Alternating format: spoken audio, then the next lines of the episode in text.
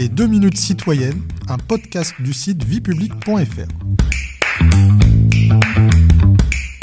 Bonjour, je suis Bertrand, rédacteur pour le site viepublic.fr et je vais vous expliquer le rôle du Conseil constitutionnel. Le Conseil constitutionnel a été institué par la Constitution de la Ve République en 1958. Son rôle est d'abord et avant tout d'assurer le respect de la Constitution, qui est la norme suprême en droit français. Alors comment le Conseil constitutionnel remplit-il son rôle? Eh bien il effectue un contrôle de la constitutionnalité des lois et des traités internationaux, c'est-à-dire qu'il vérifie leur conformité à la Constitution.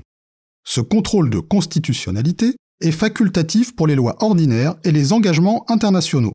En revanche, il est obligatoire pour les règlements des assemblées, l'Assemblée nationale et le Sénat, ainsi que pour les lois organiques, dont l'objet est en général de préciser les modalités d'organisation et de fonctionnement des pouvoirs publics dans les cas prévus par la Constitution.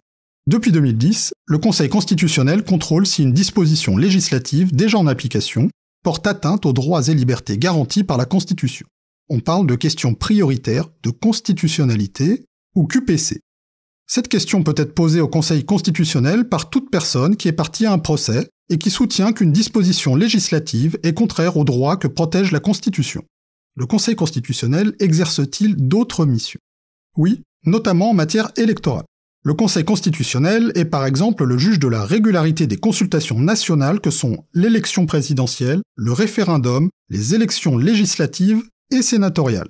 Le Conseil est également juge dans le domaine des dépenses électorales pour les candidats aux élections législatives et présidentielles.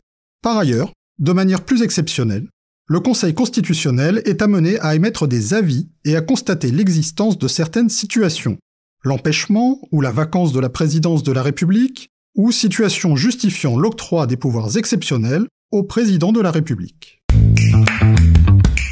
Vous pouvez réécouter ce podcast et toutes nos séries sur vos plateformes préférées et notre chaîne YouTube. N'hésitez pas à vous y abonner. Et pour en savoir plus, rendez-vous sur notre site internet viepublic.fr et nos réseaux sociaux.